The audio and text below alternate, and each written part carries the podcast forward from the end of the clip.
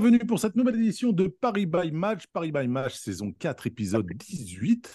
Ce soir, nous allons donc débriefer de la victoire de ce week-end du Paris Saint-Germain contre le FC Nantes. Et pour m'accompagner ce soir, j'accueille Sakil. Salut ED, salut les gars. Bonsoir Jérémy. Bonjour, bonsoir. Et bonsoir Jay. Salut Odès, salut les gars. Messieurs, donc comme je l'ai dit, victoire de Buzyn du Paris Saint-Germain. Euh, en un mot, Insipide. Soporifique. next. Next. Trois points. Ouais. En deux mots. J'ai les 18 pour que ça te fasse un seul. Ouais. Messieurs, donc euh, ce week-end, euh, notre, euh, notre ami Luis Enrique, le bien nommé, a donc euh, aligné une équipe, euh, comment dire, une équipe euh, new, new, new school, comment, on pourrait, comment on pourrait dire ça, Jérémy? Ouais, euh, qui peut remanier. Ouais, une équipe quoi. Donc, euh, Arnaud Tenas pour, euh, euh, suppléer la suspension de euh, Gigio Donnarumma. Ashraf Hakimi, Lucas Hernandez sur les, côtés, on est sur du grand classique. Une charnière, Marquinhos, Danilo Pereira. Au milieu de terrain, Carlos Soler qui sort enfin de son côté, de son rôle de latéral, de faux latéral pour le coup, avec Vitinha et Ugarte et une attaque composée de Kanginli, Mbappé, Barcola. Messieurs, rapidement, sur cette euh, attaque surprise, Kanginli, Barcola, le fait de laisser Colomboigny, Ramos et surtout Dembélé sur le côté, on, ça annonçait la couleur? La couleur, je sais pas, mais euh, il y a une évidence qui est que Luis Enrique veut absolument s'appuyer sur euh, Lee et il le fait enchaîner un maximum de matchs. Et Barcola, je, je, pense, je pense que c'est euh, euh, c'est pour lui redonner, enfin lui donner les minutes qu'il n'a pas pu avoir contre le Havre et dans la continuité de son entrée contre Newcastle. Ok. Est-ce que, Jérémy, est-ce que tu penses que le fait qu'on aligne Kanginli de plus en plus euh, dans, dans notre jeu, est-ce que c'est purement sportif? Tu me vois venir? Est-ce que c'est purement sportif ou est-ce qu'il y a aussi une volonté de euh, une velléité un peu, un peu, un peu sport business? Bah, je sais pas trop parce que quand même il y a des, il y a des matchs, euh, notamment un match au parc euh, contre, euh, c'était contre Newcastle qui, non, quel match, je sais plus contre quel match au parc où il, il n'est pas rentré. Il y avait, il y a un ou deux matchs comme ça où il, carrément il, n'a pas eu de temps de jeu. Euh, je pense quand même que il monte en puissance euh, dans, dans, dans le système de jeu et sa polyvalence quand euh, l'équipe rencontre, enfin quand il y a des, absents, ça lui permet d'avoir justement cette faculté à pouvoir jouer à plusieurs postes et de, et de suppléer. Pour moi, déjà sportivement, je pense que c'est, c'est, déjà une bonne option, mais bien sûr que si on peut la concilier avec, avec le côté business et euh, bah, par exemple le match à, au Havre à 13h avec un maillot floqué coréen, bah, logiquement, euh, je crois que c'est le premier nom qui a été couché sur la feuille de match. Après, il y a une réalité qui est euh, celle de notre effectif. On en a assez parlé de ce milieu créatif. À ce jour, malgré son profil, enfin, malgré peut-être les défauts qu'il a, Lee est un des seuls joueurs de l'effectif à être capable de trouver des passes dans des, espaces un peu compliqués, additionné au fait qu'il est plutôt assez bon sur coup de pied arrêté. Jay, qu'est-ce que toi tu attendais de ce match euh, ton samedi euh, après-midi avant de te diriger au Parc des Princes? Qu'est-ce que qu'est-ce que tu attendais très clairement? Bah, très clairement, j'attendais une victoire euh, sans, sans blessé. Euh, une victoire, euh, j'attendais une victoire un peu plus large, qu'on se, facilite un peu plus la tâche. Après, c'est Nantes, c'est l'équipe qui avait fait, qui avait fait chuter Nice, qui avait pas encore perdu de toute la saison. Donc j'avais une petite méfiance quand même, parce que c'est comme on dit souvent, les matchs pièges, ils sont autour des matchs de Ligue des Champions, soit avant, soit après. Donc voilà, ce que, ce que j'attendais avant tout, c'était de, c'était de gagner le match et qu'on puisse euh, avancer sur un match euh, capital avec une bonne dynamique.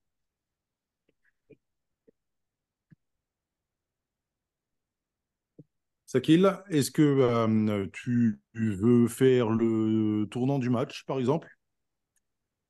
Eh, on en a beaucoup parlé à la rédac. Le tournant du match, il est, moi, j'ai j'ai beaucoup de mal à en trouver un parce que c'est un match qui a Bah, été très linéaire. Comme tu l'as dit, a- match insipide, match insipide, mais est-ce qu'il y a vraiment rien à en tirer? pour moi, il n'y a absolument rien à tirer de ce match. Après, si j- il y a un tournant qui, moi, enfin, je parle pour moi, qui m'a, qui m'a marqué, enfin, pas qui m'a marqué, mais je trouve que ça a eu un impact sur le match. C'est la sort, le moment des changements de Marquinhos, etc., qui a cassé le rythme de l'équipe, qui était plutôt bon. Euh, on faisait un match où on dominait sans être tellement dangereux, mais on, avait une assise défensive et je trouve que les changements ont perturbé un peu l'équipe, même si derrière on a, été capable de, d'aller gagner ce match. C'est assez bizarre parce que moi je trouve que Skriniar n'était pas si euh, son entrée était pas si euh, pas si nulle en fait. Je l'ai trouvé en difficulté en rentrant, mais c'est après il est Après peut-être c'est un le peu temps en de se man- mettre dedans, mais je l'ai pas trouvé. euh, peut-être un peu Ouais, en manque de rythme. Euh, bah, faut- tout de Après, suite, il tu, apparaît moins, il apparaît moins mobile que Marquinhos, forcément, mais Ah après, bah euh, ça c'est sûr. ouais, après, tu te doutes bien que ce genre de gabarit, il y a toujours un, un tour de chauffe. Je pense que c'est jamais évident pour eux de Qui- rentrer. qui- Qu'est-ce qu'est-ce qu'il est? Tu, tu m'as fait remarquer sa souplesse quand même. hein. Ouais, oh là là.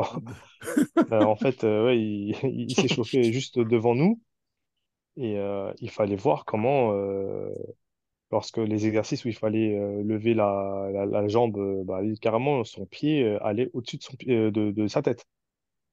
Ça m'a fait penser au, au truc que Zlatan pouvait faire. Et euh, il, il a c'est pris, très il a loin pris, il a de, pris, très il loin paraît de qu'il a pris des Arfa. cours, il paraît qu'il a pris des cours avec Didio.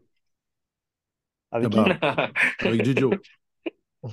Non, non, vraiment, c'était impressionnant de, de voir euh, ces, ces exercices où, euh, ah, comme ça, il est, ba- il est grand comme ça, mais t'es bien, bien souple. Il, c'est- il Bah, est étrange ce joueur, parce que il- franchement, sur sa dégaine, quand on le regarde euh, sur sa, sur ses courses et tout, il ressemble pas à grand-chose. Et finalement, euh, il s'en sort toujours, il a une bonne présence physique. Effectivement, il est, il est souple et euh, il est pas, il est pas mauvais techniquement, mais c'est vrai que l'impression euh, visuelle, la première qu'on peut avoir, Il est un elle peu est un peu étrange. Ouais, un peu, Ouais. ouais. T'as l'impression il qu'il est pâteau alors qu'en fait il l'est pas mais vraiment. après, le, après le, le, comp- le, le parallèle qu'a fait Jérémy est intéressant parce que les grands gabarits comme ça, comme il a dit, comme Zlatan, on sait que plus l'âge a avancé, plus Zlatan travaillait sa souplesse. Et je pense que c'est pareil pour lui. tu as besoin de ça pour, euh, pour pouvoir continuer à performer au haut niveau, à arriver à, ce- à cet âge-là. Et en plus, lui qui sort d'une assez sérieuse blessure au dos, je pense que, et Jérémy ne me contredira pas, bien s'échauffer, c'est ultra important. Ah bah ça c'est sûr. Messieurs, euh, donc le tournant du match pour vous, il va falloir quand même trouver quelque chose parce qu'il s'est quand même passé des choses sur 90 minutes. Moi, je dirais le, le deuxième but parce que Oh, tu tombes dans la euh, facilité. J'allais justement dire qu'on va pas tomber dans la facilité et citer le deuxième but. Chose que j'allais en m'empresser de faire. bah, parce que le match était tellement sur un rythme mo- euh, monotone et bon, on a ouvert le score et tout. Euh, Nantes euh, égalise sur coup de pied arrêté, mais globalement, ils ont pas été dangereux. Et euh, donc, pour moi, c'est tournant du match parce que si tu restes à 1-1, ça peut apporter son lot de, crises et de questions lorsque le résultat n'est pas favorable. Alors que là, le 2-1 te, te permet de, remporter ces, trois points et d'avoir la tranquillité nécessaire pour aborder Dortmund dans de bonnes conditions. Jay? Moi, j'avais euh, j'avais au, à 0-0 la frappe de Mollet qui est sortie par euh, Tenas. Parce que ça, c'est que typiquement tu, le. tu me- tu me crois, je viens de lire son nom à l'instant et j'étais en train de penser à ça justement et à ce que je disais à Jérémy samedi. Mais véridique, Ouais, bah en fait, je, se rencontrent. Je me dis que sur le scénario du match, en fait, cette frappe, c'est une frappe assez soudaine qui, vient, qui arrive sur le, sur à droite de, de Tenas, qui sort d'une claquette, et c'est un but qu'il aurait pu prendre et ça aurait pas été scandaleux, puisque je pense qu'il a surpris tout le monde, mais sauf le gardien.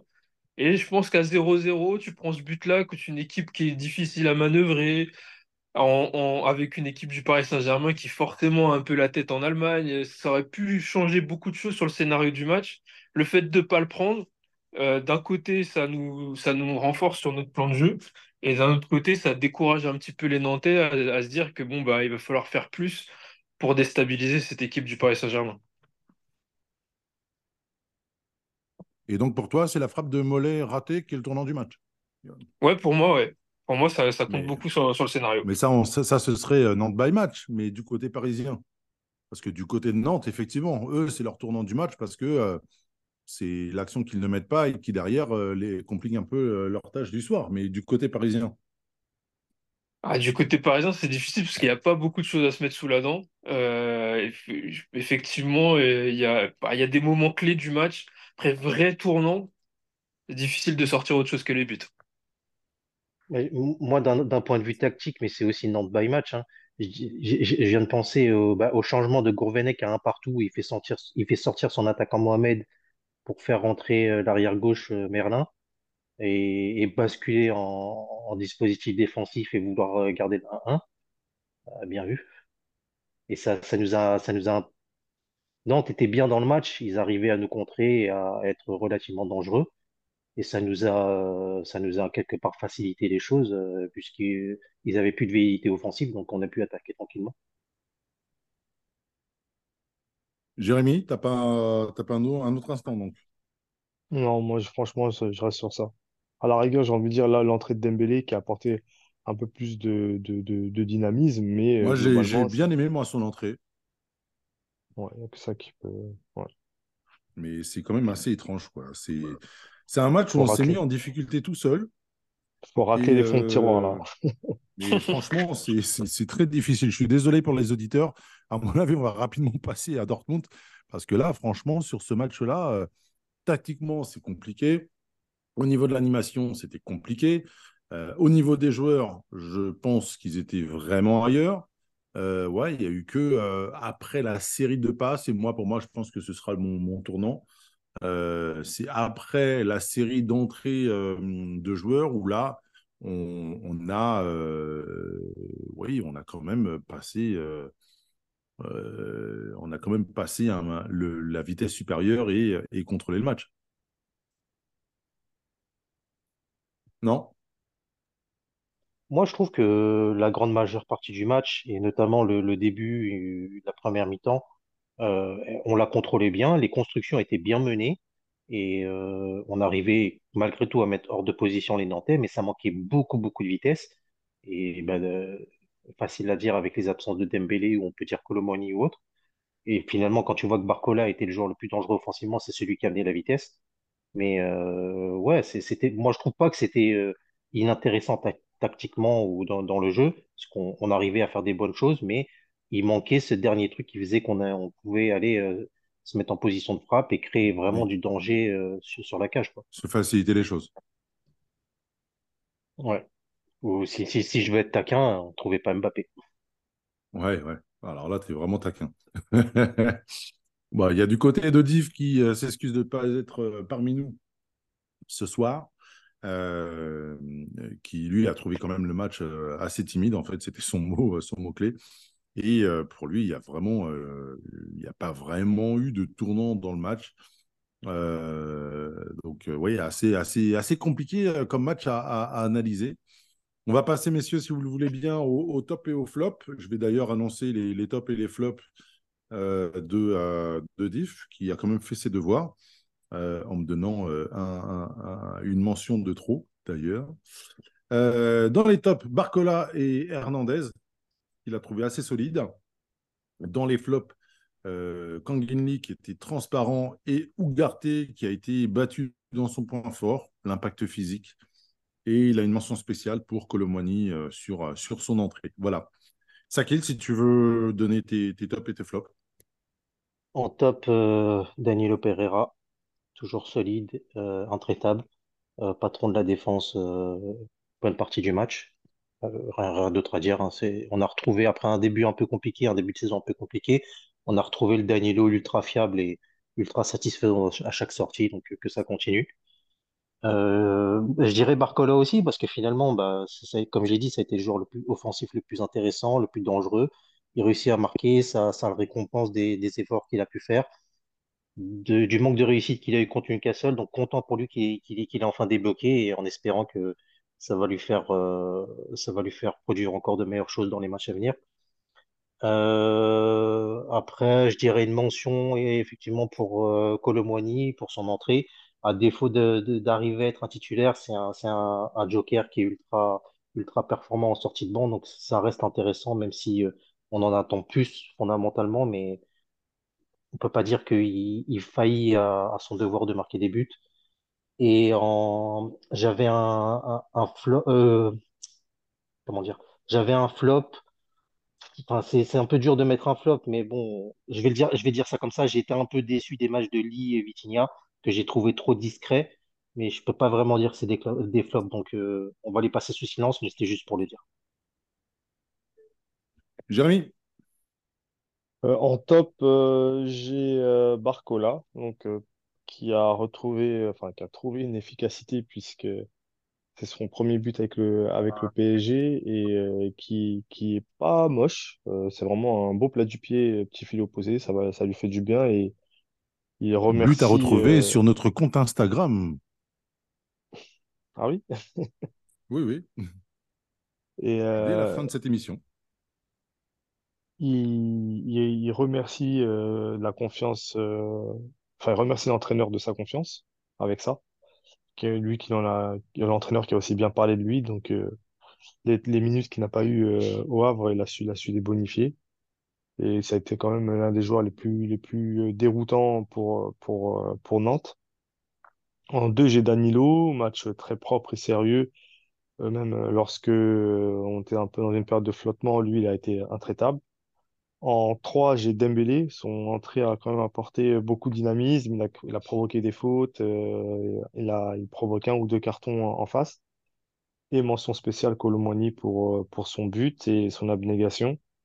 On sent qu'il qu'il, qu'il a pas lâché. Et euh, même si parfois il peut avoir du déchet, même dans les autres matchs, il y a quand même une qualité qu'il faut bien lui reconnaître, c'est euh, de pas se cacher. Et ça, c'est même s'il y a du déchet aujourd'hui, euh, lui, il va toujours demander la balle, toujours être en mouvement, faire, faire les appels qu'il faut. Euh, il n'a pas toujours la réussite derrière, donc euh, ça dépend de, de son équipementier. Mais euh, globalement, euh, il a, il a, il a, il a cette faculté quand même à, à, à toujours se montrer. Et faut, je, pour ça, je lui mets une mention. Jay, je Euh, par moi, en, en premier top, euh, j'ai Marquinhos, euh, parce que euh, bah, c'est un peu le patron qui revient à la maison, euh, qui remet un petit peu de l'ordre dans la défense. On a vu que sur les derniers matchs, son absence se, faisait sentir. Ce que j'aime particulièrement, au-delà de son côté intraitable sur le, côté défensif, c'est l'utilisation du ballon. C'est la première rampe de lancement. du Paris Saint-Germain. Et quand il est là, ben, j'ai l'impression qu'on gagne en fonction des matchs. On, peut gagner 10 à 15 mètres de plus euh, sur la relance. Et ça, ça nous avait beaucoup manqué. Et puis c'était très intéressant de le voir. En deuxième top, j'ai comme vous euh, Bradley Barcola pour tout ce que vous avez dit. Et puis euh, je- j'en rajoute juste pour dire que il faut quand même pas mal de force mentale pour, euh, après avoir enchaîné une performance un peu décevante contre Newcastle, euh, même si moi je lui jette pas trop la pierre et euh, un rendez-vous manqué euh, au Havre à cause du, carton rouge de Didio. Euh, il a répondu présent et, et on n'en attendait pas moins de lui, donc bravo à lui et puis je, l'encourage à, faire pareil mercredi. En troisième top, je vais mettre Achraf Hakimi parce que j'ai trouvé bah, constant dans le match, constant dans les bonnes choses qu'il a pu proposer, dans la vitesse, euh, dans, dans, dans- à la fois la solidité dé- défensive, et puis franchement, il, il a été très disponible et j'ai vraiment senti qu'il n'a pas, il a pas baissé de pied. Et ça, c'est assez intéressant parce que des fois, il y a certains matchs où il disparaît un peu, euh, ne serait-ce que pendant un quart d'heure, mais là, ça n'a pas été le cas. Il a été bon tout le match. Et en, en mention spéciale négative, euh, c'est un peu sévère, mais c'est pour Carlos Soler qui, qui à Ah, force vous d'être l'aimez pas, lui, hein? Franchement, j'ai rien contre lui, mais en fait, à force d'être partout, c'est donc c'est pas seulement de sa faute, bah il est bon nulle part. Et ça, ça pose quand même un problème parce que bah, c'est le Paris Saint-Germain, quoi. Donc on peut pas se permettre de, de jouer à 10, quoi. Il faut, il faut que les 11 euh, soient, de- soient concernés par le projet collectif de l'équipe. Et lui, euh, même s'il met de la bonne volonté, les résultats n'y sont pas. Donc moi, c'est, vrai que c'est un joueur qui, qui, que, que pour qui j'ai pas, j'ai pas particulièrement d'affection. Et en plus, le résultat bah, n'est pas là, quoi. C'est pas au rendez-vous. Donc pour moi, c'est insuffisant pour jouer dans cette équipe-là. Ok, ok. Alors, moi, pour moi, euh, euh, ma mention spéciale, donc, ce sera Danilo Pereira. Euh, comme a dit Sakil, le bonhomme est dans la maison, c'est solide, c'est propre, enfin, propre. On se comprend. en tout cas, euh, c'est solide. Euh, ensuite, Bradley Barcola, euh, qui, qui a quand même, comme vous l'avez dit, c'est pas mal démené. Et, et- et je suis assez content pour lui qu'il ait, qu'il ait eu, qu'il a eu ce, ce magnifique but pour lui. Il s'est pas, il s'est pas mal démené et sincèrement, sur ces dernières semaines, c'était un peu compliqué pour lui et je suis content qu'il ait pu marquer, qu'il ait pu euh, euh, apporter, euh, apporter comment dire, apporter ce but comme Ramos a pu le faire il y a, y de cela quelques semaines. Ensuite, je vais avoir une mention spéciale pour Arnaud Tenas, qui, sans être extraordinaire, a été quand même assez solide. Et, et derrière, en mention spéciale également, Ashraf Hakimi. Ashraf Hakimi, parce que il n'a pas été extraordinaire, contrairement. euh, alors, Jay l'a mis en mention spéciale, enfin en, top. Moi, je le descendrai d'un cran parce que même s'il a quand même euh, euh, amené des choix, il a, il a, il a, il s'est quand même, il a quand même pas mal couru. Il a, essayé d'ouvrir le jeu, de faire des appels, etc. Il n'a pas toujours été servi. Euh, mais, euh, mais tu sentais quand même qu'il était, euh, qu'il a serré les dents et qu'il a continué à, à, être, à être présent. Voilà, voilà. Et j'ai pas de. Si, si je peux, si je peux, ouais. si je peux compléter, son rôle était quand même assez différent sur ce match puisqu'il n'avait pas Dembélé devant lui. Et du coup, c'était lui qui était euh, voué à longer la ligne et à, et à élargir au maximum l'équipe. Mais, mais je Ah, trouve si tu regardais bien, Je trouve qu'il pas intéressant mal euh, dans, observé dans... avec sa relation avec Kanginli. Hmm. Et c'est vrai que tu sentais que bah, c'était pas la même chose, quoi. hein. Ouais, bah, après, forcément, ça manque d'automatisme et ils, ils ont rarement joué ensemble sur, sur le côté. Hmm. Mais euh, je- ce que je voulais dire, c'est que je trouve qu'il a été assez intéressant dans un rôle qu'il avait l'année dernière et, et là, il a été. euh, je trouve a- c'est pas mal ce qu'il a prouvé. Ok, ok. En, en passant vos tops, là, j'ai, euh, j'ai comment dire, j'ai eu un petit, euh, un petit, un petit flash. Je me suis, je me suis remémoré le, le- match de, euh, de, de, de Marquinhos. Et euh, est-ce que vous ne trouvez pas que c'est le chant du signe de Marquinhos au Paris Saint-Germain? Je ne parle pas de saison de trop, mais est-ce que euh, il laisse une empreinte indélébile cette saison? J'ai l'impression qu'il est là sans être là. Il fait le taf, ni plus ni moins. Euh, euh, c'est alors, on le voit, hein, c'est sûr, mais ouais, j'ai l'impression quand même que c'est c'est assez compliqué quoi. Il n'y a pas de il y a pas de il y a pas de gluten là-dedans, si vous voyez ce que je veux dire. T'es, t'es assez sévère avec lui, hein. Si je peux, enfin, je prends encore la parole, mais je Je, assez je parle pas de je parle pas de jeu, je parle pas de euh, de qualité de jeu ou autre. hein. Je te dis juste que Ah, pour un capitaine qui est là depuis 12 ans, je le trouve très... En fait, le vrai mot, c'est effacé. J'ai pas dit que c'était Casper, hein, mais je le trouve très... euh, Je sais pas, j'ai cette impression de, euh, de, de, de, de, chant du cygne, de, de, de... Ouais, que c'est pas un joueur qui va, qui va rester très longtemps au Paris Saint-Germain. C'est peut-être des conneries ce que je raconte, hein, mais je, je, je sens pas qu'il y a vraiment quelque chose de, de, de, de, de, une vraie empreinte. Voilà. Il fait le boulot, il est solide, il n'y a, pas- il y a pas de souci, mais alors certains vont peut-être dire que euh, je, je, je suis encore nostalgique de, euh, de, de, de qui vous savez, mais même en, en ne pensant pas à lui. Je, tu vois, on repense à, euh, à Ricardo, à d'autres défenseurs centraux qu'on a eus, euh, même si Marquinhos est peut-être euh, bien meilleur que, que 99% des décès qu'on a eus depuis euh, 30 ou 40 ans. Mais ah, il y a quand même un, un petit côté euh, sans gluten, sans... Bref, ça manque de, de, de, de consistance dans la légende. Voilà.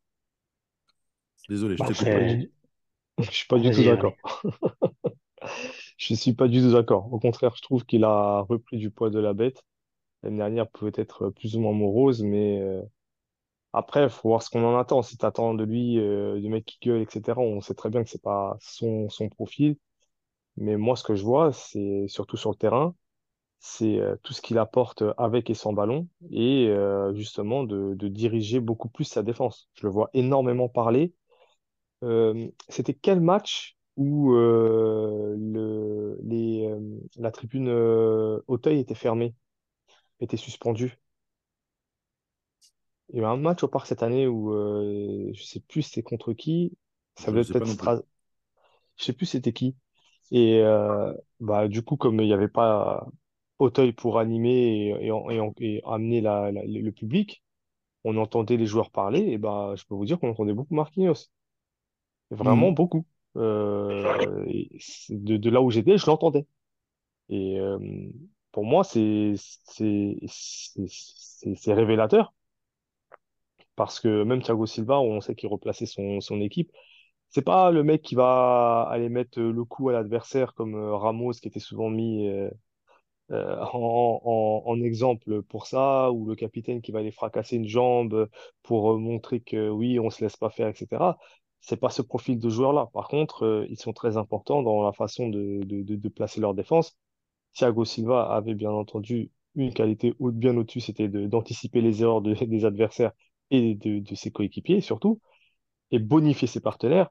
Mais euh, Marquinhos, là, cette année, franchement, j'ai, quasiment rien à lui dire. Peut-être le match de, de- peut-être le match à Newcastle, mais cette année, euh, après, pour la deuxième partie de ta question, si on, tu sens pas quelqu'un qui, euh, qui va, qui va rester, j'ai envie de te dire, euh, on a vu ce qui s'est passé cet été, forcément, ça, tu peux te dire que c'est lui le prochain. C'est dans, dans la logique. C'est, c'est, Ah bah, très clairement. hein.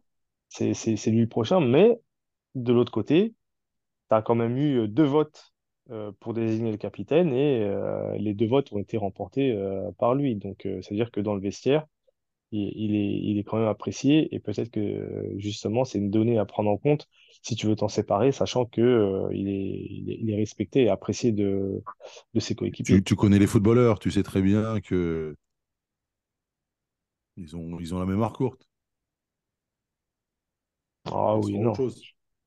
Ouais, mais ça compte, ça, enfin, je sais pas, mais ça compte quand même, surtout, euh, Ok. vu, vu- surtout son concurrent à l'instant des votes.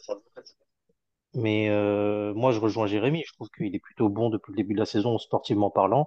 Il a retrouvé, euh, il a retrouvé du peps dans ce qu'il sait faire avec et sans ballon. D'ailleurs, sur le match contre Nantes, il a été pas mal à l'initiative de longs ballons depuis l'arrière pour euh, ou Barcola ou Mbappé. Et c'était assez, euh, assez intéressant parce que c'est des choses qu'on on voyait un peu plus rarement. Et sur le côté leadership, je, enfin, pour compléter ce qu'a dit Jérémy, Marquinhos, c'est pas le leader qui va aboyer, euh, qui, qui va montrer les biceps. Ça jamais, ça, c'est pas sa nature et il sera jamais comme ça. Mais son importance, elle est autre et ça veut pas dire que c'est un mauvais leader. Et euh, en plus, avec les recrutements qu'on a fait, en plus, en plus avec les, recru- les recrutements qu'on a fait et notamment en défense, il, il a forcément moins besoin euh, d'aboyer aussi ou de, de se mettre en colère ou de- il, il a des joueurs d'expérience, d'un peu de, de, de meilleure expérience avec lui, avec Skriniar et Lucas notamment. Euh, Hakimi, euh, il commence à s'installer de l'équipe, c'est sa troisième ou quatrième saison, je sais plus. Donc euh, tout ça, tout ça est quand même assez solide défensivement. Le gros point, faible de l'équipe, c'est le milieu de terrain qui est assez jeune, mais pour le reste, moi, je trouve que Marquinhos est, plutôt sur une, relance assez intéressante avec cet entraîneur. Et la place dans l'histoire, ce que tu dis, sans gluten ou je sais pas quoi, on, la, ju- on pourra la juger, qu'à- la juger qu'après, parce que sur l'instant, c'est vrai que là, on, on a, on a, il y a toute cette atmosphère, comme l'a dit Jérémy. On a l'impression que c'est le prochain, lui et Gigio, c'est les nouvelles têtes de Turc et euh, au, au moindre faux pas, c'est ceux qui vont morfler. Et euh, on, on verra, on verra ce que l'histoire nous dira, mais euh, Alors, moi, je, moi, pense que est- a, il a une image faussée, je trouve. Parce que ce qu'on dit euh, où il a, il a, c'est pas le gueulard et tout. Bah, voilà, Jérémy le disait, je, le match où, où la tribune était fermée, il me semble que c'est le PSG Strasbourg, on gagne 3-0. Euh, moi, je le, vu où je suis au stade je, je suis au quart de, au quart de virage, euh, je l'entends beaucoup. Et notamment cette année, je l'entends plus qu'avant, je trouve, où la, où la vraie charnière, finalement, euh, Marquinhos, il la forme pas avec un, avec un partenaire, il la forme avec Donnarumma. Ils ont, ils ont vraiment une grande complicité où euh, ils communiquent beaucoup et, c'est eux qui sont euh, souvent à la relance. hein. Regardez les, le, partenaire privilégié de Donnarumma quand il relance la balle, c'est quasiment, je pense à 80%, c'est Marquinhos. Et c'est pas pour rien, parce qu'ils s'entendent, parce qu'il le rassure, parce que c'est lui qui pilote cette défense. Et, et on l'a vu, là, il n'a pas été là pendant quelques matchs. On a vu à quel point il a manqué. Alors, c'est pas seulement sur ses qualités sportives que Odès, j'ai bien compris que tu les, tu la remettais pas en question, mais c'est sur le côté Du leadership, tout, c'est pas ça. Ouais, j'ai bien compris. Et je, pense- et je pense que le, le leadership, l'impact, c'est un style différent qui est plus, euh, qui est plus discret, mais je, je pense qu'il brille par, euh, par son football et, euh, et il n'a pas besoin d'en rajouter. Finalement, quand on pense, et je pense que tout à l'heure tu, tu t'évoquais Thiago Silva, Thiago Silva, c'est pas non plus le joueur il- plus démonstratif. Il est un peu plus rugueux, il est un peu plus costaud, il est plus, un peu plus charismatique, on va dire, que, que Marquinhos. Et finalement, moi, le point commun que je leur trouve, en tout cas, sur leur passage au Paris Saint-Germain, c'est que Thiago Silva, euh, petit à petit, il a vu passer des défenseurs centraux qui, sont, euh, qui ont été associés à lui. On se rappelle qu'il a démarré avec Alex, etc. Et en fait, c'est lui qui faisait, qui faisait que, que la charnière était bonne.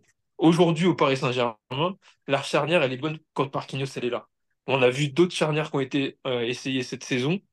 Elle, ça ne ça ne fonctionne jamais aussi bien que quand Marquinhos est là. Pour moi, ça, ça veut tout dire. Est-ce que c'est que c'est sa dernière saison au Paris Saint-Germain? Je pense pas. Parce que je pense vraiment que lui, euh, il y a, un côté, n'oublions pas que c'est un Brésilien et que, et que il y a quand même beaucoup d'affect dans leur, euh, dans leur pratique du football. Et je pense que c'est vraiment quelqu'un qui est attaché profondément au club, qui est attaché profondément à la ville. Je pense que c'est quelqu'un euh, qui se, qui se sent autant parisien que brésilien. Et ça a été le cas de quasiment tous les grands joueurs brésiliens qui sont passés et qui sont restés assez longtemps au club. Donc moi, je suis pas, je pense que si le, club lui laisse l'opportunité, il finira sa carrière ici. Bon, bah, on, prend les paris. Euh, D'autres choses euh, sur ce match, il y avait euh, euh, qui m'avait remonté des erreurs d'arbitrage.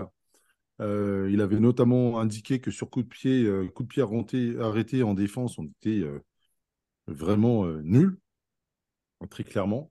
Mais surtout, il voulait euh, parler du fait qu'il il y a eu des, erreurs d'arbitrage contre Le Havre. Il y a eu la blessure de Ruiz et le rouge de, de, Donnarumma dans la foulée. Erreur d'arbitrage contre Nantes. Il n'y avait pas corner et euh, ça a amené un but. Il y a eu des fautes sur euh, Mbappé qui n'a pas été sifflé. Une faute d'ailleurs scandaleuse. Et je, on s'est regardé avec, avec Jérémy, on s'est dit, mais comment est-ce que l'arbitre n'a pas pu siffler ça alors que c'était euh, dans son champ de vision devant lui? Euh, Il y a eu une sortie de but à la fin du match où le ballon était encore en jeu. Enfin bref, il y a eu plein de, plein de, de, de choses avec, euh, euh, avec des décisions assez bizarres et que ce soit l'arbitre central, la VAR ou l'arbitre de touche, même à un moment donné, j'ai cru que le match allait partir en partasse parce que euh, c'était, c'était, ça Il y devenait a Marquinhos n'importe qui foutait la merde. Ouais. Ou Mbappé qui foutait la merde. Non, il y a Marquinhos qui foutait la merde, mais c'est pas celui que tu voudrais fa- qui, fout la Ah merde. oui, C'est bah voilà, bah c'est avec lui que les gars se sont embrouillés. Oui, autant pour moi. Non, mais après les erreurs Ah, d'arbitrage, euh, co- concernant le, concernant les fautes euh, répétées, enfin les fautes répétées, la faute sur Mbappé qui aurait dû euh, valoir un penalty. Ouais, il y avait, il y avait faute et il y avait clairement penalty, mais il y avait- si on ne l'a pas obtenu, ben c'est grâce à Mbappé. Donc euh, on pourra déployer son, son cas un peu plus tard après. Je pense qu'on va, on va attaquer son cas. Euh, mais euh, à force de, de, de pas simuler, mais de réclamer des choses, bah, il, se il se met beaucoup les arbitres en ce moment à dos. Et au mais il est final, bah, sorti du là, match a, pendant un moment. euh, après 17 secondes, il était sorti du match, vu qu'il n'a pas marqué son but. Après, euh, il, il, a- il- il s'en est pas remis, on dirait. Bref. Et après, pour le reste, oui, l'arbitre a fait quelques erreurs. Il y avait une faute sur Quentin Merlin, je crois que c'était en première mi-temps de Lucas Hernandez. Euh, il y a une sortie de but qui a, enfin, il y a une sortie de but qui a été sifflée alors, alors que le ballon était en- encore en jeu et les Nantais auraient pu déployer euh, une situation dangereuse. Après, pour le tu veux nombre de ouvrir le fois. dossier Mbappé tout de suite pour aller sur Non, quelque non, chose de pour, Non, pour, le, pour, le pour le nombre de fois on se fait enfler par l'arbitrage. Là, il y a eu quelques petits trucs en notre faveur, d'autres, un penalty oublié, mais bon, ça, on, en- on a, on a globalement l'habitude. hein. Après, j'ai ouais, envie de bah dire, les, ar- après, le- le- tout le moi, corps remarque, arbitral était, était aussi, euh, aussi absent que les 22 acteurs, enfin, les, les deux équipes euh, qui ont joué ce match. Bon, après, je remarque que, que, encore une fois, hein, c'est cet arbitre-là, il y a toujours des soucis. Dès que je vois cet arbitre nous arbitrer, il y a toujours des problèmes. J'oublierai jamais que c'est celui qui a mis un jaune à Neymar après un dribble. Ah, mais je pense que c'est plus facile de déterminer quel arbitre se comporte bien avec le Paris Saint-Germain que l'inverse. Parce Tu que vois, euh, enfin, excuse-moi, juste la, la, descri- la description que tu fais qu'à chaque fois, à chaque fois des arbitres qui sont là euh, en mode autoritaire, qui sont là euh, pour, pour se faire voir lorsqu'ils demandent le carton ou quand il y a une faute, non, vous n'allez pas me la faire à moi, etc. Ah bah, le symbole, c'est ce, c'est cet arbitre-là. Moi, quand, quand tu fais la description, je pense à lui. Ah bah là, ça s'est ça clairement vu euh, avec Brissard Brissard, comment il euh, s'appelle déjà? Brisson Brissard? Ouais, Brizard. Bah Là, ça s'est clairement vu parce que dans son attitude, qui est en fait qui, qui installe un climat euh, de, de défiance avec le joueur parce que exactement, c'est ça, exactement le mot. certes Certes, Mbappé, il, il joue mal les coups parce qu'en fait, c'est c'est quelque chose qu'il n'a pas encore réussi à bien appréhender. Euh, Il y a, un joueur avec qui il a joué qui, avait bien compris comment ça fonctionnait les arbitres, c'est Messi. Messi, début de carrière, il, a pris des grosses, grosses, grosses fautes. Et Messi, et il disait rien. Et il a appris avec deux joueurs, Messi. C'était avec Ronaldinho qu'on prenait encore des plus grosses que lui et Thierry Henry qu'on prenait des, très, très grosses aussi. Et ils avaient cette attitude de, de rien dire, de rien dire, mais de montrer quand même, ouais, ça suffit, mais il dit rien. Et au final, les arbitres, ils sont obligés parce que c'est trop. Mais Mbappé, comme il réclame tout le temps et il réclame pas toujours à bon escient, ah, même chez nous qui sommes de, son côté, il, y a un petit peu d'agacement, il y a, une part de doute. Et, l'arbitre, lui, en plus, il en rajoute parce que c'est ah, relevez-vous. Mais ça, c'est ça, c'est insupportable. Parce que n'importe quel mec qui a joué au football, il peut comprendre que le mec soit par terre. C'est pas parce qu'il est par terre qu'il réclame quoi que ce soit. Des fois, tu peux avoir un impact, un petit coup d'épaule et tout, ça t'a déstabilisé, t'es par terre, mais c'est comme ça, c'est le jeu. C'est pas forcément de la simulation. Donc, qu'est-ce qu'on fait? Soit il y a faute, soit on met un carton jaune. Non, il y a, un petit peu de. C'est pas tout noir ou tout blanc, il y a un petit peu de gris. Euh, Il faut que la- les arbitres, ils apprennent à, déterminer quelle est la zone grise dans, leur jugement et pas, tout de suite penser que le joueur est de mauvaise foi. Euh, qui réclame, ben, ça fait, ça fait partie du jeu parce que malheureusement, c'est ce qu'on vous apprend dans les écoles de foot parce que des fois, si vous réclamez pas, vous avez rien. Donc, mais quand on est un grand joueur, il y a un petit peu ce fantasme français qu'il faut en faire plus dans l'exemplari- dans l'exemplarité et pas réclamer, etc. Mais ça, c'est pas possible. récla- faut se faire remarquer, c'est ça? Ouais, ouais, mais c'est pas possible. Et euh, moi, je, bon, sur, sur l'arbitrage, sur ce match-là, c'est pas celui qui m'a le plus choqué. Mais effectivement, c'est récurrent et, et vous connaissez ma marotte. hein, c'est tout un club qui doit se mobiliser contre ça. C'est clair, mais ça me fait penser à une discussion que j'avais eue en off avec, euh, avec Jérémy. euh, Et, et- et- et c'est vrai que ça, ça, doit se refléter dans toutes les strates du club, quoi. Aussi bien le jardinier qu'au niveau des hein. joueurs, que au niveau, et tu le dis souvent, au niveau de la direction pour mettre un peu de pression euh, sur les instances, euh, que sur les gens qui sont autour du club, etc. Enfin, c'est vrai que c'est quelque chose qu'on a, qu'on a du mal à percevoir quand même. Mais bon, c'est comme ça, Bah, c'est notre club, on le connaît. à force d'être trop propre, ça nous dessert, je pense, parce Bah, que bien sûr, euh, bien sûr. Bah, on se fait salir, on se fait marcher on dessus et derrière, on ouais, répond pas. Bah, ce qui, moi, ce qui me dérange le plus, c'est que tu vois, au- autant euh, en Europe, il y a le côté où ouais, on n'a pas encore gagné la Ligue des Champions, donc on on n'est pas encore euh, le grand club européen et qui a tout arraché. Ça, euh, je peux, je peux l'entendre parce que la Coupe d'Europe, ça a toujours été comme ça. Mais qu'on se fasse salir chez nous, alors qu'on est l'équipe qui a le plus gagné de titres en, France, ça, on ne peut pas l'accepter parce que vous avez vu Lyon, qui est, un club qui a une, histoire modeste par rapport à la nôtre euh, ils, ont- installé ce climat de respect au niveau du corps arbitral en très peu de temps. Ah, Ils sont, par- ils sont partis le chercher. Et puis après, euh, Ola, c'était Ah quand bah même ouais. dans les instances. Hein, il savait passer les messages. hein. Et je, et je me souviens que la dernière fois que j'avais évoqué le sujet, tu, tu me disais que bah, les Qataris ne veulent pas qu'on euh, qu'on puisse supposer que machin, il y a de la connivence, etc. Mais tout le monde en France, pendant 7, 8, 10 ans, ont supposé que Jean-Michel Oui, Aulas, c'est trop cramé. en, cheville avec cramé. les arbitres. Ouais, mais de toute façon, peu, importe ce que l'image que les gens ont, de nous, puisque de toute façon, elle sera jamais bonne parce que déjà, c'est le club de la capitale. Mais plus, mais quitte à, embrasser ce- ce- cette destinée un petit peu, il, faut que ça profite au club. Aujourd'hui, on est perdant sur les deux tableaux. On a mauvaise réputation et en plus, on, on se fait voler. Ben, moi, je préfère avoir mauvaise réputation et gagner. Hmm. Je comprends bien. Messieurs, on va passer sur le, dossier Mbappé euh, si cher à Sakil. Je vais te laisser parler parce qu'il y a Jérémy et moi qui avons euh, des, choses qu'on a remarquées samedi qui, posent question et sur lesquelles on aimerait bien partager euh, nos, nos- nos- notre pensée. Voilà. Ouais, bah pour commencer, la première chose à dire, c'est qu'on on- on a tous remarqué que euh, le positionnement de Kylian Mbappé a changé depuis euh, son re- repositionnement axial lors du match contre Newcastle. Il est, il est sorti de sa- son côté gauche pour euh, se recentrer en, en numéro 9 axial pur. Et il a Le fameux, ça. le fameux changement tactique de l'automne? Ouais, ouais, ouais. Il y avait, il y avait la crise de novembre, maintenant il y a le changement tactique d'octobre. Ouais. Coutumier du fait Le- maintenant. Le pivot gang. Le retour. Et ben, on en a parlé un peu entre nous déjà. C'est, ça pose beaucoup de questions sur. euh, ben, je, reviens à ma marotte habituelle depuis le début de saison, hein, l'utilisation de Kylian Mbappé. Comment est-ce que Luis Enrique l'utilise? Qu'est-ce qu'il attend de lui? Euh, qu'est-ce qu'il veut de lui? Qu'est-ce que Kylian ne fait pas assez ou surjoue? Je ne sais pas. Bon, déjà, il faut dire que pour nos hésiteurs, que ce match contre Nantes, concrètement, il n'y a pas grand-chose à en dire et il n'est pas pertinent pour, euh, pour Non, mais met- évaluer. Euh, mettons les pieds dans le plat. Est-ce que tu Oui, mais penses après, que c'est un problème tactique que d'un entraîneur qui ne sait pas comment utiliser ce joueur? Parce qu'on sait qu'il est jamais aussi fort que quand il est sur son côté. Et numéro 9, il y a toutes ces qualités qui s'annulent. ouais, mais le problème, c'est que Kylian Mbappé, il faut, c'est un truc que Jay répète souvent. Il faut savoir, il doit savoir ce qu'il veut faire parce qu'il veut jouer sur le côté gauche. Mais jouer sur le côté gauche, ça implique beaucoup plus que juste attaquer son espace, euh, son, son half space gauche, euh, se, partir du côté gauche pour se recentrer et finir euh, au 16 mètres au point de pénalty pour être en position de marquer.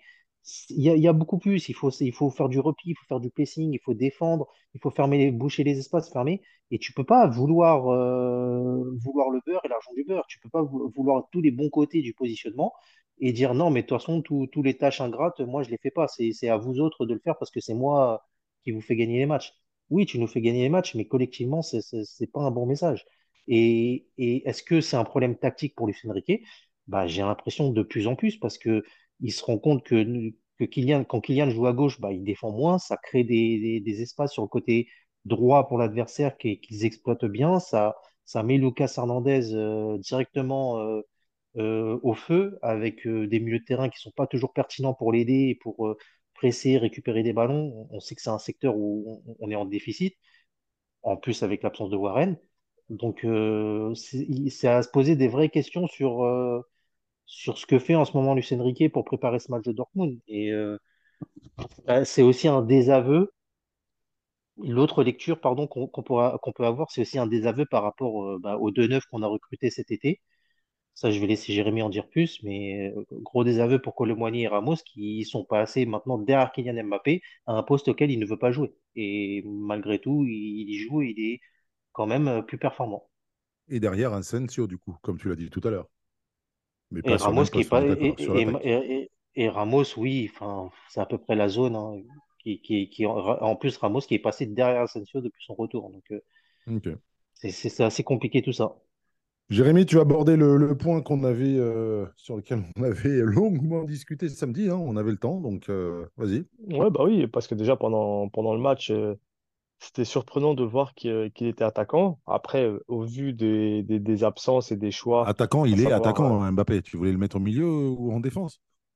non, non, non, il aurait pu être sur le côté gauche et, ou avec Barcola de l'autre côté.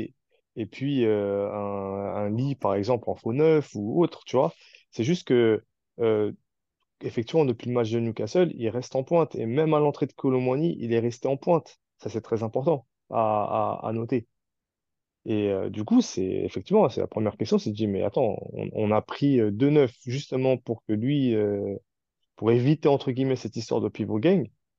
Et euh, moi, je constate, c'est que euh, tous ces mois où on a travaillé sur un système de jeu, sur, euh, sur une animation offensive avec euh, un attaquant capable de prendre la, la planche et le libérer le maximum, bah, tout est remis à néant à, à, juste avant la journée 6 de Ligue des Champions. Exactement je excuse-moi, vais te poser, l'an je vais te passé. poser une question. Je te, je te coupe, je, cou- je te coupe 30 secondes parce que c'est intéressant ce que dit Jérémy. La dernière fois, tu m'avais posé la question, est-ce que Luis Enrique euh, cherche toujours comment l'utiliser? Si on remarque bien, il a commencé ailier gauche avec, comme tu l'as dit, un œuf pur qui fait la planche fixer les défenseurs, les centraux adverses et lui donner cet espace entre euh, sa position de départ et les, et centraux qui puissent attaquer. Ça n'a pas fonctionné. Il a basculé avec toujours Mbappé à gauche et un faux neuf qui décroche pour amener les joueurs avec lui et lui donner l'espace dans le dos de ses joueurs. Ça n'a pas marché. Et maintenant, il, il a fait passer Mbappé en neuf avec un Barcola à gauche pour élargir la défense et créer de l'espace d'une autre façon. Donc en fait, si tu comprends bien, Luis Enrique, il cherche toujours la bonne façon de donner du- de l'espace à Mbappé pour qu'il puisse performer. Mais pour l'instant, les adversaires, ils sont, ils sont coriaces. Et ils, ils arrivent à lire tout ça. Jérémy, j'allais te poser oui. une question sur, euh, sur euh. Tu le places en neuf, mais est-ce que c'est pas plutôt un ailier finisseur? Oui, bien plutôt sûr. Bah, on l'a dit que, que son, prof... euh, son profil, c'est plus euh, un, un deuxième attaquant. J'ai même, j'ai même envie de dire que Colomboigny et Mbappé ont le même profil. C'est strictement le même profil. Des, joueurs qui, euh, qui partent légèrement de l'extérieur, qui ont besoin de, d'un, attaquant pour fixer avec un peu d'espace. Euh, moi, je rappelle quand même que les, deux, meilleurs entraîneurs à avoir utilisé Mbappé euh, ont, été euh, dans un 4-4-2 avec un 9, à savoir Icardi, et euh, Pochettino dans un 4-2-3-1 en, étant ailier intérieur gauche. Après, c'était pas les mêmes joueurs autour, mais euh, c'est là où euh, Mbappé a pu donner, et dans la finition et dans le jeu, la meilleure, sa, meilleure version. Aujourd'hui, on voit que dans le jeu, il y a beaucoup de difficultés, mais la finition, par contre, euh, bah, il est, dans ses, dans ses standards. Il met ses petits buts par-ci par-là. Mais justement, moi, quand Oui, d'un je point de vue comptable, d'un point de vue comptable, c'est là, mais ça pèse plus comme ça pouvait l'être ces dernières, euh, ces derniers mois. J'ai l'impression qu'on est Bah, toujours dans la conséquence de ce qu'on avait dit au mois de septembre quand il s'est, je sais pas si vous vous souvenez, quand il s'était blessé. Et, euh, et j'ai l'impression qu'il est, il, il fait beaucoup moins de démarrage, même quand il est sur son côté, il fait beaucoup moins de démarrage qu'avant. Euh, et j'ai l'impression qu'il est toujours en train de. Alors, il est peut-être pas blessé, blessé, mais il est peut-être à 90%. Et derrière, ben, il est toujours en train de, euh, de, de, de récupérer. il y a un truc avec Mbappé, c'est un, jou- c'est un joueur qui se, qui se gère beaucoup sur les premières parties de saison et qui aime bien c'est ce s'é- que j'allais enfin, dire. qui aime bien s'économiser sur la première partie de saison pour euh, exploser en deuxième partie. Et Oui, j'ai mais. euh, un autre Et comment argument. est-ce que tu fais? argument. Comment est-ce que. Vas-y, vas-y. J'ai un autre argument. Enfin, je finis ça sur, les- sur le fait de s'économiser. Cette année, sa saison va être très longue. Il y a le championnat, ensuite il y aura l'Euro et les Jeux Olympiques. Ah, très longue dans ce sens-là. Ouais. Du coup, euh, Bah, tu sais, c'est ce que que. je t'avais dit. Est-ce qu'il n'est pas déjà dans une préparation avant cet hiver pour pouvoir justement euh, passer l'automne tranquillement et euh, parce que rappelez-vous, hein, euh, quand les joueurs loupent des grosses compétitions, c'est souvent parce qu'ils se blessent à l'automne.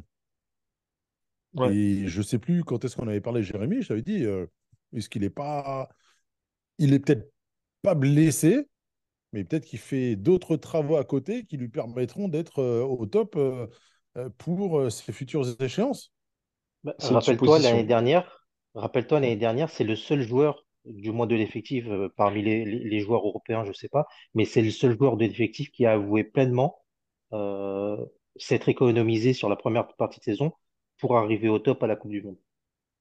Là où Mhm. des Neymar et des Messi ils disaient, euh, nous, nous, nous, on regardait pas, on y allait à fond à chaque match. Ok.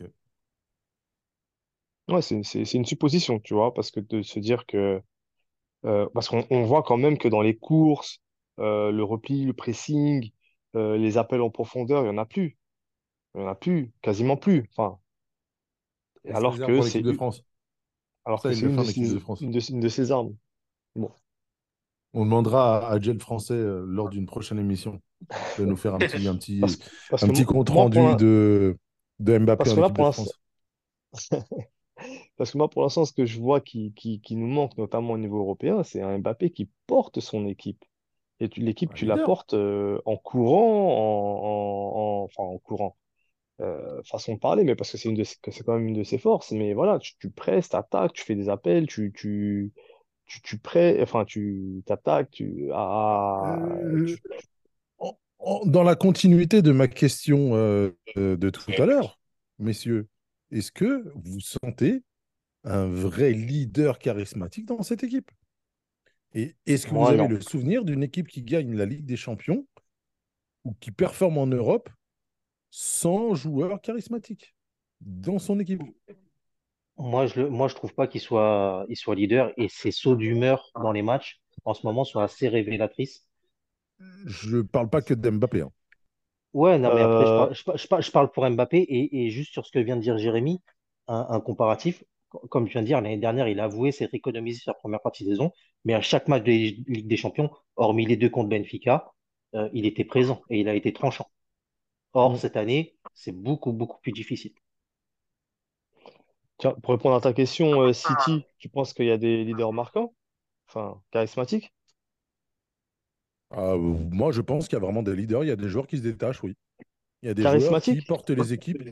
Ah, Charismatiques, peut-être pas comme euh, dans le sens où toi et moi, on pourrait l'entendre, vu, euh, vu euh, les- la, la petite expérience qu'on a dans le football aujourd'hui avec le- les joueurs, les joueurs quoi- auxquels on pense.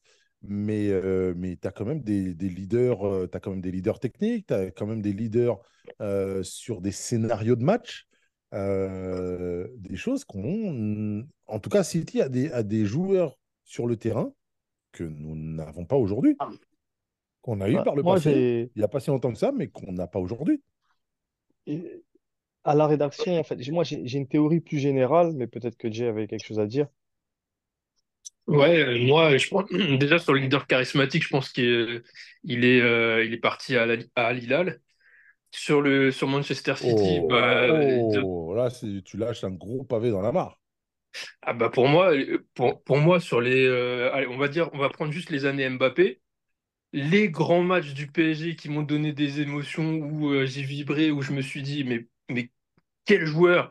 Et, et, et- et lui, il est en train de déchirer le maillot. C'est Neymar, c'est tout. Il n'y en a pas eu d'autres. Il n'y en a pas eu d'autres et, on peut On en citer euh, C'est une c'est marrant, c'est dizaine des marrant que tu dises matchs. ça, c'est marrant que tu dises ça parce que j'allais y venir. C'est bon, franchement, là, demain, enfin mercredi, pardon, on va jouer contre Dortmund. Moi, je- moi le match euh, retour con- contre Dortmund qui a beaucoup compté dans l'histoire du Paris Saint-Germain, euh, où on va retenir deux choses. Enfin, moi, en tout cas, je, re- je retiens deux, images. La première, pour moi, c'est là où on gagne le match, c'est quand Neymar, alors qu'il y a une pression La folle, tête de Neymar. c'est même pas, c'est même pas ça, hein. C'est avant le match. hein. C'est c'est dans le climat. Il faut, faut vous rappeler le Quand il arrive avec son enceinte. Ah, c'est ça, c'est ça, c'est fou. Ça, c'est fou. Je retiens ça et Di Maria euh, quand il est au- au- au- au-dessus de la tribune d'Auteuil. Mais en tout Ah, cas, le ça, charisme qu'il faut pour gagner des matchs importants, quand ton équipe elle est dos au mur, bah, tu l'as, tu l'as laissé partir. Et Mbappé, ce sera jamais ça. Parce que euh, il, il- c'est pas, c'est, c'est pas, c'est pas ce qu'il sait faire. Ce qu'il sait faire, c'est marquer des buts euh, quand il faut. Et encore, des fois, c'est pas tout le temps le cas. Est-ce que est-ce que Et- est-ce que c'est pas le colonel qui voulait être général?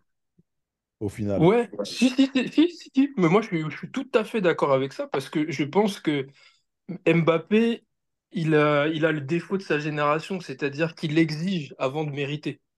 Euh, si, tu, si lui se compare, enfin en tout cas, il aspire à être un joueur comme Cristiano Ronaldo, mais je vais prendre des joueurs qui lui, qui lui. Je vais prendre Cristiano Ronaldo, je vais prendre Messi, je vais prendre Thierry Henry, par exemple.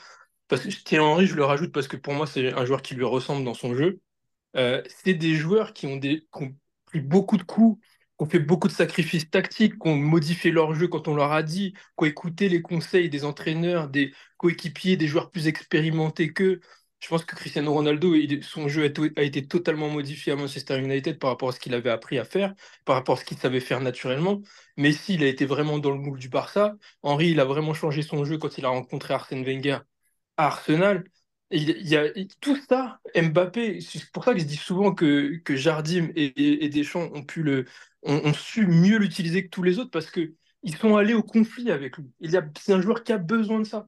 Faut pas, faut pas chercher. Je pense que Luis Enrique, il se trompe en cherchant le, le confort pour Mbappé.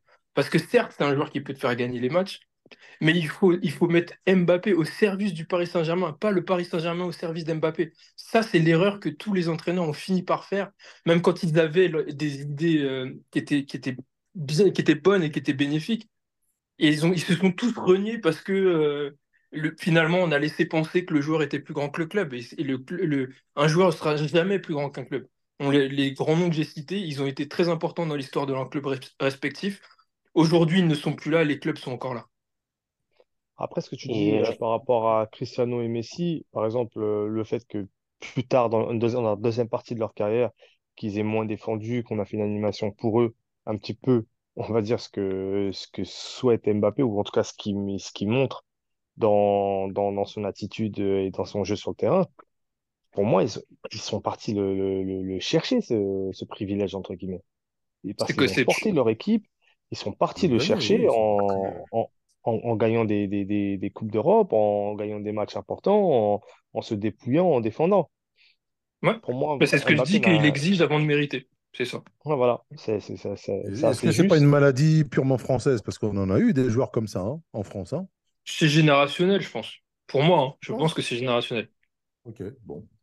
Messieurs, on après, va quand même juste pour, aborder juste le pour de terminer, Dortmund. pour, ter- pour terminer ra- rapidement, euh, Odez, euh, alors après, je ne sais pas si lui est directement derrière ça. J'ai j'ai pas envie d'y croire. Enfin, j'ai pas envie d'y croire à demi-mot. Mais euh, toutes les personnes qui ont pensé que euh, il fallait faire partir certains joueurs. Je pense qu'ils se rendent compte aujourd'hui de la qualité des pourvoyeurs de ballons qu'avait Mbappé et que tu tu remplaces pas ça aussi facilement. Parce que des Neymar, des Verratti, mais si on... Allez, je, je vais parler que de ces deux-là qui étaient capables de lui donner des ballons de but incroyables, de trouver des actions folles. Re- re- revisualiser, juste le ballon de Neymar pour son premier but contre la Juve en, ouverture de Ligue des Champions l'année dernière. Il a pu ça. Et c'était, le type de joueur qui savait utiliser Mbappé et le mettre dans, les meilleures conditions à partir de rien pour qu'il marque des buts. Alors, moi, j'ai juste une dernière, un truc vraiment dernier, hein, Odès, désolé encore. Euh, par rapport Après, à, par après, vous à... allez me dire, ah, on a fait encore 1h45, machin. Ouais, ce serait bien qu'on fasse concis, Non, mais machin. là, Ouais, euh, les gars, oh. il y a, il y a, par- il y a un truc, euh, notamment, euh, ce que tu dis, Jay, euh, par rapport au fait que les coachs euh, euh, doivent rentrer dans le conflit avec lui. Et peut-être que Luis Enrique, c'est ce qu'il devrait faire. Maintenant, il y a, il y a un, un, un souci qu'on connaît tous, c'est euh, le souci qui est d'ordre contractuel. Ça veut dire qu'aujourd'hui, tout le club travaille pour mettre Mbappé dans la meilleure euh, disposition. Si Luis Enrique rentre directement en conflit avec lui et que ça ne passe pas auprès d'Mbappé, il sera l'entraîneur qui aura fait partir Mbappé. Et aujourd'hui, je peux te le, di- je peux te le dire de source sûre, le départ d'Mbappé serait une catastrophe économique. je suis, je suis d'accord avec tout ce Bah que non, tu viens de un dire. club qui vaut euh, 4 milliards et demi, les gars. Je comprends pas. Moi, je suis, d'accord avec ça. Mais quand je dis conflit, euh, il faut bien, faut bien s'entendre. C'est, un conflit euh, où il faut arriver à convaincre le joueur que le sortir de sa zone de confort, ça va lui apporter du, du plus au joueur et au club. Et, lui, il, ah, de temps en temps, en interview ou ou même dans les matchs, on va pas, on va pas lui tirer dessus pour lui tirer dessus. De temps en temps, on voit bien qu'il comprend ça. On voit bien qu'il comprend qu'on peut pas tout gagner tout seul et qu'il a besoin des autres et que de toute façon, l'histoire ne retiendra que les titres et son palmarès. Euh, pour voir des belles actions, il y en a des, des milliers des joueurs euh, qui, qui- ont fait des belles actions et qui n'ont rien gagné. Donc lui, il faut, si on arrive à le convaincre de ça, de lui dire, écoute, comme moi je prends l'exemple de Cristiano Ronaldo, euh, je me souviens plus le nom de l'entraîneur adjoint là, qui, lui a- qui avait commencé à le faire rentrer euh, dans la surface, justement du côté gauche pour faire ses frappes et, et plus décisif. Le coach de Manchester United, là, je me souviens plus son nom, Carlos mais Queiroz. Carlos Voilà, merci. Ouais. voilà. Et ben, si il a, il a ce genre de, de conseils et qu'il est convaincu de ça, c'est un joueur intelligent. Il fera, si on lui dit de faire, il fera. Parce qu'en équipe de France, Deschamps, il lui dit, tu fais ce que je vais te dire et on va gagner la Coupe du Monde. La vérité, c'est qu'il a fait deux Coupes du Monde, il a fait deux finales. Donc les, résultats ne lui l'ont pas déçu. Maintenant, si tu lui dis de faire ceci, ce- cela, de faire des, faire des, euh, courses de 80 mètres pour aller euh, épauler l'arrière gauche et que tu sors en huitième finale de finale de Ligue des Champions, tu l'as pas convaincu. Et c'est ça, je peux comprendre. Maintenant, il faut que, faut, euh, il faut assumer. Il faut assumer quand on. Je pense qu'un grand coach, il faut qu'il assume ses choix, il faut qu'il les défende et surtout, il faut qu'il sache faire passer son message. C'est pas être dans le conflit pour le braquer et, et le perdre. C'est le convaincre. Et ça, pour Oui, moi, ça- ça, c'est la marque d'un grand coach. C'est quand même marcher sur des œufs parce que euh, la situation contractuelle, elle est. Bien sûr. Non, non, mais j'entends. Mais ça, j'entends. Mais après, ça, c'est, j'ai envie, j'ai envie de dire, c'est, c'est presque pas le fait du coach, c'est le fait du club. Et le coach, Ah aujourd'hui, oui, il doit faire sûr. avec les armes qu'il a dans son, dans son vestiaire. Et les armes qu'il a, bah, il a, il a une arme de destruction massive de- du football moderne.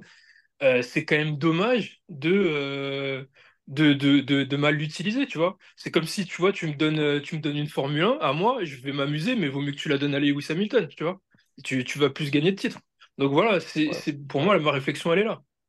Elle va si surtout finir en, tu- en- en- elle va surtout finir en bon état hein, si tu la donnes à Lewis Hamilton.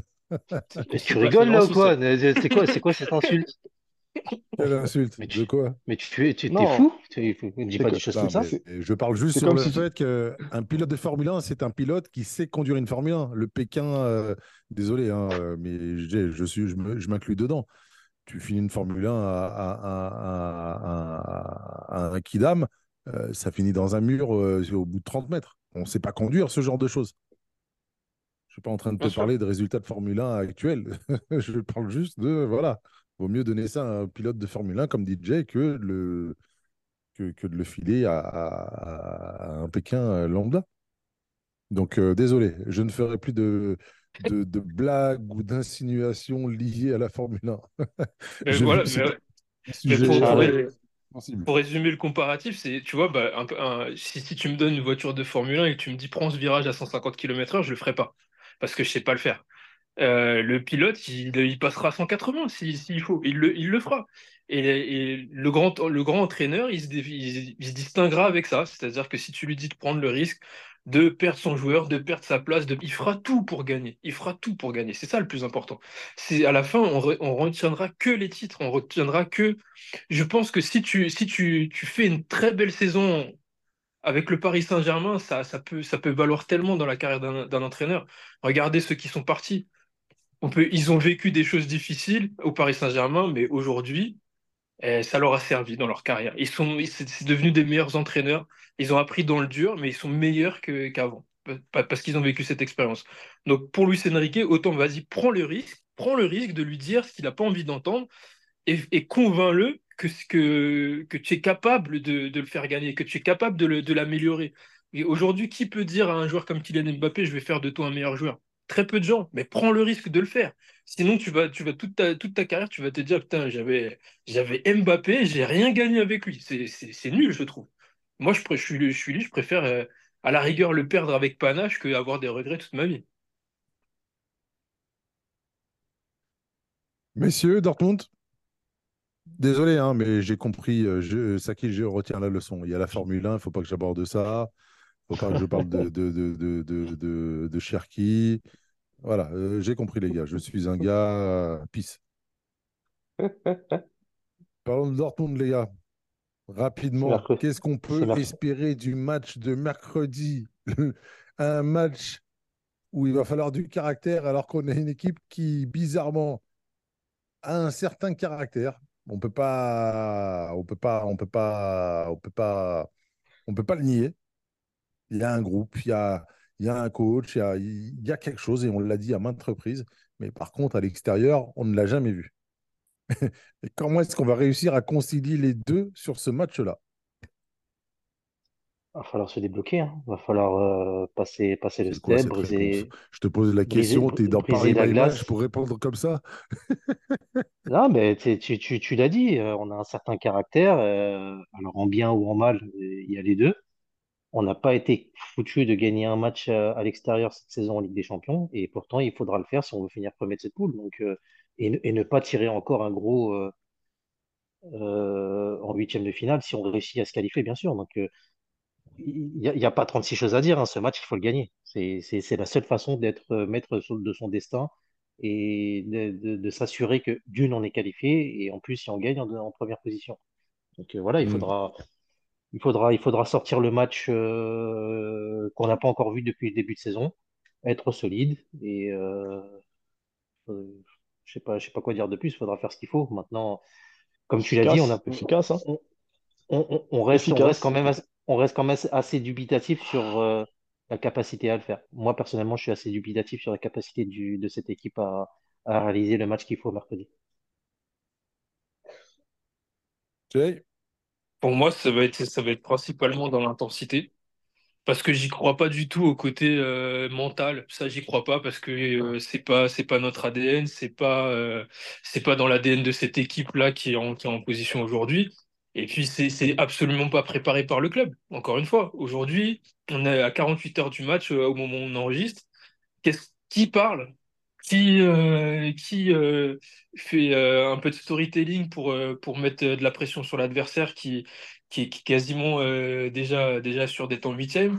Et Est-ce qu'il y a un travail de sap qui est fait? Est-ce qu'il y a un travail de motivation qui est fait? En tout cas, il n'y a pas de communication autour de ça. Et déjà, pour moi, tu pars déjà avec un, un point en moins. Déjà, tu pars avec un point en moins dans ce match où c'est comme si tu arrivais sur le ring sans les gants. Donc, pour moi, ça, ça me pose problème et je crois pas que le ressort qu'il faudra utiliser, c'est ça. Je pense que ça peut se gagner sur l'intensité et, ça, ça va dépendre à 100% des joueurs. Le, l'entraîneur, il va mettre la meilleure équipe qui, lui paraîtra, euh, et avec le meilleur système qui lui, paraît, qui lui paraîtra pertinent, surtout que Dortmund, c'est sur euh, une dynamique un peu mauvaise avec plusieurs défaites en championnat. Je, pense que euh, s'il met le meilleur, le- la meilleure équipe et qu'elle joue pas, on sortira. Et, et à contrario, il peut mettre n'importe quelle équipe. Si les mecs ils jouent avec envie, à, l'instar d'un Newcastle qui est venu chez nous euh, euh, sans aucun scrupule, sans aucune peur, eh ben, on pourra gagner chez eux. Mur jaune, pas mur jaune, on n'en a rien à foutre de ça. On peut, on très bien gagner là-bas. On les a dominés à domicile. On est pour moi la meilleure équipe footballistiquement sur le, sur groupe. Euh, on ne l'a pas démontré, mais je pense qu'on l'est. Et, et- et ça va tout, tout, tout va être dans l'intensité. Je pense que ça tourne autour de ça. Le problème aussi, c'est chaque fois qu'on parle, on fait des matchs euh, plus que moyens. À chaque fois qu'on qu'on qu'on fait des trucs euh, Ah bah, euh, ensemble, moi, on je va le veux, moi, faire. moi, ensemble, on va le faire, comme tu viens de le dire. Euh, ah, et ça, j'en peux plus. Ça, ça c'est bon. Je veux plus jamais entendre parler de ça. Mais c'est parce que vous, ils, ils le font, euh, ils le font quand il y a trop de pression. Si tu fais ça sur un huitième de finale contre euh, le Real Madrid, c'est complètement con. Il faut le faire à tous les matchs. Et c'est ça un grand club. C'est, ce que je dis souvent. hein. Vous regardez dans les grands clubs euh, qui ont gagné la Ligue des Champions à plusieurs reprises, et même des clubs qu'on qu'on soupçonne pas. Regardez un club comme l'Ajax, par exemple. Je pense qu'un un club comme l'Ajax, quand tu vas t'entraîner euh, le lundi et que tu as, ta match mercredi contre Dortmund, je pense que même le jardinier dit Eh, mercredi, pense à gagner quand même, parce que c'est important pour le club. Et, et ça, c'est pas fait au Paris Saint-Germain. On le sait tous que c'est pas fait. Ce sera le mot de la fin, messieurs? Euh, ouais, après, j'espère qu'on aura Ah bah autant non, de non, spectacles. euh, dernier- Oui, mais non, j'espère qu'on aura autant de spectacles qu'on a eu à tribune. Parce qu'il faut quand même le dire, euh, même si on n'a pas été servi sur le terrain, dans les tribunes, c'était très joli et très agréable à voir, l'anniversaire et les animations qu'il y a eu en tribune. Ah, ça, c'est sûr qu'on a passé une soirée agréable à ce niveau-là. J'espère que tu en as profité parce que les, tribu- les tribunes, tu pas as pu les revoir pendant un moment. Ah bah là, euh, ça c'est sûr. Surtout avec le, le- le jet de, de, de mortier sur, euh, sur la tribune du bas, c'est pas la chose la plus intelligente à faire. Voilà, messieurs. Merci, Jay. Et merci Odez, merci les gars. Bonne soirée. Merci, Sakil. Merci à toi, Dez. Merci les gars. Bonne soirée. Merci, Jérémy. Merci Odez, merci les gars, bonne soirée à tout le monde. Quant à vous, messieurs, dames, on se retrouve très rapidement pour justement débriefer de ce match Dortmund-Paris Saint-Germain en espérant qu'on aura la qualification au bout. D'ici là, profitez bien de votre mardi, profitez bien de votre mercredi européen et on se retrouve très vite. À très bientôt. Au revoir.